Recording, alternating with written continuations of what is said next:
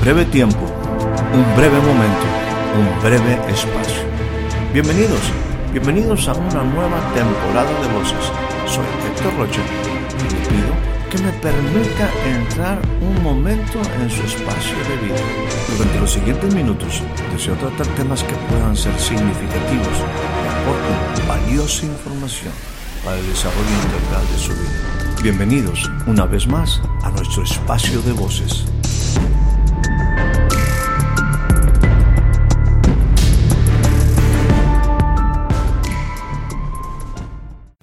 Recibe usted la más cordial bienvenida a este nuevo breve espacio de voces. El día de hoy estaremos considerando una escritura que se encuentra en el Evangelio según San Mateo capítulo 13 versículo 44, el cual dice de esta manera, Además, el reino de los cielos es semejante a un tesoro escondido en un campo, el cual un hombre halla y lo esconde de nuevo, y gozoso por ello va y vende todo lo que tiene y compra aquel campo.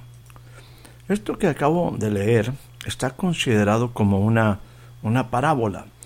Definitivamente el corazón de enseñanza, el corazón de la enseñanza de Jesús, nos ha llevado a través de un género literario eh, único, conocido precisamente como, como una parábola. Las parábolas eh, podemos decir que es una exageración intencional que comunica una verdad. Aquí es importante de antemano decir, en cada parábola hay grandes verdades que debemos de descubrir. En, este pasaje o en este evangelio, ¿verdad? Eh, las escrituras nos relatan las diversas ocasiones en que Jesús contó parábolas y generalmente estas tienen algunas cosas en común. Una de ellas, en primer lugar, casi todas ellas terminan con la frase que podría ser también una manera de, de llamar tu atención, el que tiene oídos para oír, oiga. De hecho, esta misma frase que acabo de decir, el que tiene oídos para oír, oiga, es prácticamente una parábola también. ¿Qué habrá querido Jesús decir con ella? Bueno, podemos decir, no oigan solo con sus oídos, oigan con su corazón. No escuchen solamente mis palabras, presten atención o presten atención al significado más profundo.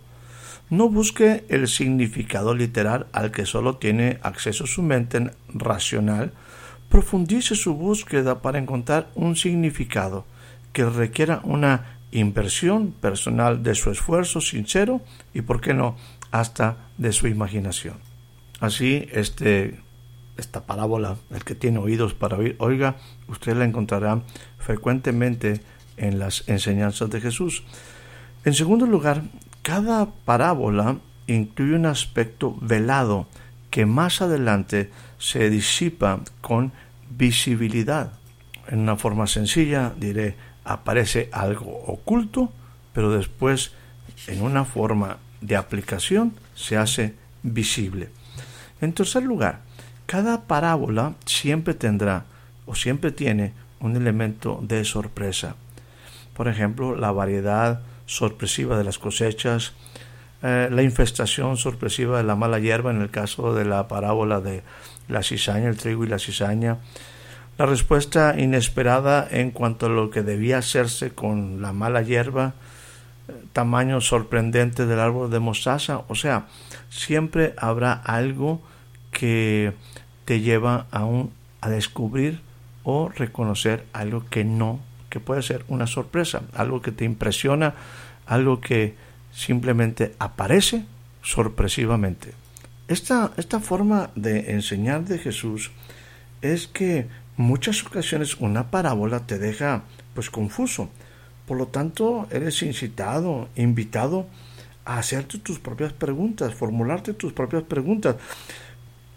Preguntas que tú debes hacer al maestro, por lo cual una pregunta te invita a seguir dependiendo de aquel que te está enseñando.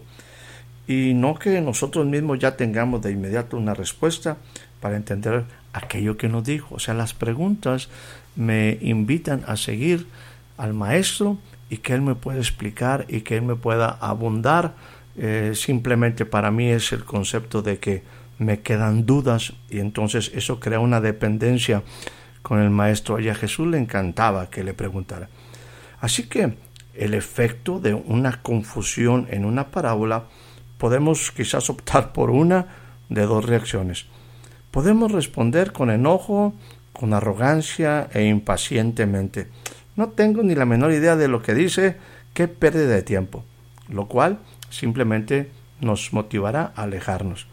O podemos responder con una ávida, curiosa humildad. No puedo quedarme así, tengo que saber más, lo cual nos mantendrá en suspenso, motivados a aprender cada vez más. Esto se debe a que la parábola, esta forma de enseñanza, tienen la capacidad de hacer mucho más que informar a los oyentes. La parábola también tiene el poder de transformar a cada persona oyente en una persona interactiva, interdependiente, humilde, inquisitiva y persistente. Eso implica desarrollo. El profeta Isaías pareciera que ahí en sus eh, en el libro de Isaías explica precisamente cuál era este sentido cuando decía se les hablará por parábolas y no entenderán. Dice, básicamente en otra forma, él explica que cuando el corazón de la gente se endurece, pierde su capacidad para ver y oír a niveles más profundos. En otras palabras, aunque las multitudes alcancen a oír las palabras de Jesús con sus oídos físicos, se pierde el mensaje que sólo puede ser escuchado en el corazón, tal como se indica la frase que hace rato mencionábamos, el que tiene oídos para oír, que oiga. Ahora, déjeme dejarle aquí algo muy sencillo. Eh, la transmisión de estas eh, parábolas y su propósito era precipitar cosas importantes para ti y para mí pretendía la transformación espiritual del creyente.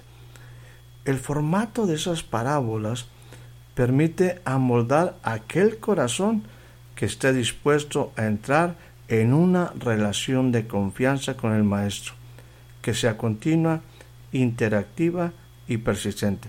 Permítame enfatizar esto. En la intención de la transformación espiritual implica una relación del discípulo, del creyente con el maestro.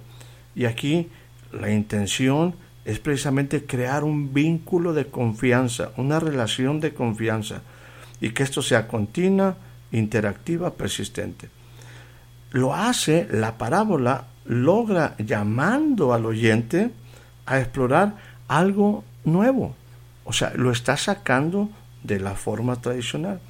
Y, pero definitivamente en sí es un método de enseñanza que facilita la transformación de un corazón que tiene la humildad suficiente para admitir que todavía no entiende y que tiene sed suficiente para hacer preguntas.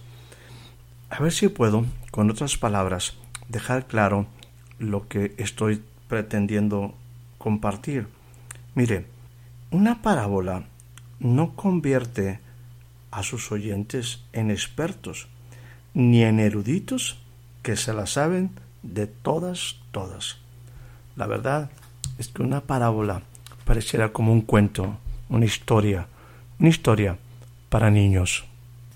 Quizás como aquel, nuestro gran amigo Nicodemo, un viejo que tenía que nacer de nuevo, volver a aprender, estar dispuesto con un corazón de niño a aprender verdades, verdades nuevas y cosas que él no conocía. Dejando al buen Nicodemo, eh, las enseñanzas de Jesús pretenden que nosotros seamos como niños maleables, que se dejen, que se dejen enseñar. Ese mensaje de las parábolas, en metáforas, en historias, pues la verdad es que no todo mundo está dispuesto a ser enseñado así. Generalmente queremos recibir información rápida, sin dolor ni esfuerzo, no una transformación lenta, y menos que involucre todo nuestro ser. Así, la parábola te invita a repensar tu vida con la actitud cándida y ojalá humilde de un niño. Sin embargo, la verdad, A otros, y eso era parte del contexto, les provocaba rabia, mostraban su arrogancia, impaciencia, todas aquellas cosas que el hombre, pues de él emanan de su corazón, ¿verdad? La verdad es que Jesús en todos los sentidos estaba buscando que la gente tuviera la oportunidad de ir a lo profundo de su ser, volver hasta el punto de arrepentirse de algunas cosas o en su vida y estar dispuesto a aprender. El punto en todos los sentidos es que no presenta a Jesús como una fórmula simple o una lista con datos e instrucciones, ni tampoco lo pone como una amenaza iracunda o un ultimátum, sino más bien como un secreto escondido en una parábola, como un tesoro enterrado en un campo, como una semilla oculta en el suelo, como la levadura disuelta en la masa, así deja Jesús a la gente la libertad para descubrir y elegir de forma voluntaria el aprender y seguirle, el conocer más a través de las enseñanzas del Maestro Jesús. Abundando un, poco más sobre esto, déjame decirte que esto es quizás lo más hermoso de las parábolas, lo más impresionante, porque no es un maestro que te agarra por las solapas y te grita en la cara, arrepiéntete, vil pecador, vuélvete a Dios o arde en llamas, sino que trabaja de manera amable, sutil e indirecta, respetando la dignidad de la persona, no mangoneándola hasta que se someta, sino que, como decía hace rato, nos deja en libertad para descubrir y elegir de forma voluntaria aprender un nuevo estilo de vida. Le dejo algunas cosas interesantes acerca de esto, esta escritura que leíamos al principio de Mateo 13, versículo 44, el cual vuelvo a leer. Este pasaje es una parábola acerca del reino de los cielos. Dice de esta forma, volviendo al versículo 44. Además, el reino de los cielos es semejante a un tesoro escondido en un campo, el cual un hombre halla y lo esconde de nuevo, y gozoso por ello va y vende todo lo que tiene y compra compra aquel campo. Déjeme aquí compartir con usted algunas cosas que yo he descubierto. Ojalá sea de utilidad para usted. Número uno, el reino de Dios es un maravilloso hallazgo hablando de un tesoro escondido, el reino de Dios es un maravilloso hallazgo. Es un bien, es un bien extraordinario. Vale la pena dejar todo. El reino de los cielos, número tres, sería algo que aparece en una manera, en un tiempo inesperado. Número cuatro, el reino de los cielos es una ocasión que debo de aprovechar cuando éste se presenta. Número 5. Aprendiendo acerca del reino de Dios, la verdad es que dejar pasar la oportunidad sería solamente por causa de necedad o ceguera o a lo mejor con expresiones mañana, a lo mejor mañana esa oportunidad no estará. Debo entender que el reino de Dios debo deshacer muchas cosas si lo identifico como un tesoro, si lo veo como un maravilloso hallazgo, si lo veo como un bien. Bueno, yo tengo que tomar acciones y debo deshacer o pasar todos los obstáculos que se me presentan para poder ir y comprar aquel, aquel campo donde está el tesoro. Entendamos algo más. Esto es algo que viene en forma inmerecida. El reino de Dios es un regalo inmerecido. No es parte de una herencia, es algo que encuentro en mi caminar. Otro punto sería, entender el reino de Dios me hace parte y me dará un lugar en el plan y propósito de Dios. Yo tengo que darle el valor, tengo que reconocer el valor del reino de Dios y obviamente me invita a ser parte de algo de algo diferente. Para yo poder recibir el reino de Dios, debo de hacerlo de corazón, con disposición y apertura a aprender, a hacer cambios, a tomar decisiones. Otro punto sería importantísimo, como este hombre que dice que él va gozoso. Bueno, el reino de Dios debe ser motivo en nuestro corazón de fiesta, de gozo y alegría, porque hemos encontrado algo que cambiará totalmente nuestra, nuestra vida, hará diferente nuestra existencia. Déjame decirte que el reino de Dios es algo que te invita también a una comunión íntima con la verdad. ¿Qué te estoy diciendo con esto? Que lo que se nos presenta en esta parábola son verdades. Y aquí me invita no solamente a saber la verdad, sino a conocer aquel que dijo, yo soy la verdad. Bueno, déjame decirte que con todo esto maravilloso que te estoy compartiendo eh, acerca de, de este tesoro escondido, lamentablemente tenemos que reconocer que habrá gente que rechace, rechace el reino de Dios. Permítame aquí plantear una, algunas cosas que me interesa compartir con usted. Esto pudiéramos en algún momento quizás equivocarnos y, caer en, en, la búsqueda de, de tesoros piratas, ¿verdad? Ahí en el Caribe, ¿verdad? Aquellos galeones españoles llenos de oro, bueno, que estaban ahí, que han quedado ahí en las profundidades del mar. Oírnos a, a la otra experiencia que se vivió por ahí en el, en el 1849, ¿verdad? Cuando en ese año muy específico, una fiebre de oro lleva un montón de 49ers a la California en búsqueda, en búsqueda de hacerse rico hay de tesoros a tesoros. Déjeme decirle algo. Si le hace un momento le hablaba de cómo es el reino de Dios, déjeme tratar aquí algunos puntos en relación al más precioso tesoro que podemos encontrar, que se manifiesta a nosotros como un maravilloso hallazgo, como un bien extraordinario, algo que aparece en forma inesperada y que en un momento se me presenta una oportunidad de gran cambio en mi vida. Y es cuando aparece el maravilloso Jesús. Jesús es la expresión, es el reino mismo. Jesús es el tesoro más preciado. Déjame decirte, Colosenses dice de una manera muy particular, ¿verdad? Y así lo expresa el apóstol Pablo. Dice, para que ustedes en un momento sean consolados sus corazones, unidos en amor, hasta alcanzar todas las riquezas del pleno entendimiento, a fin de conocer el misterio de Dios, de Dios el Padre y de Cristo. Mire lo que dice aquí, en quien están escondidos todos los tesoros de la sabiduría y del conocimiento más allá de los tesoros materiales, déjame decirte que hay una riqueza en el reino de Dios.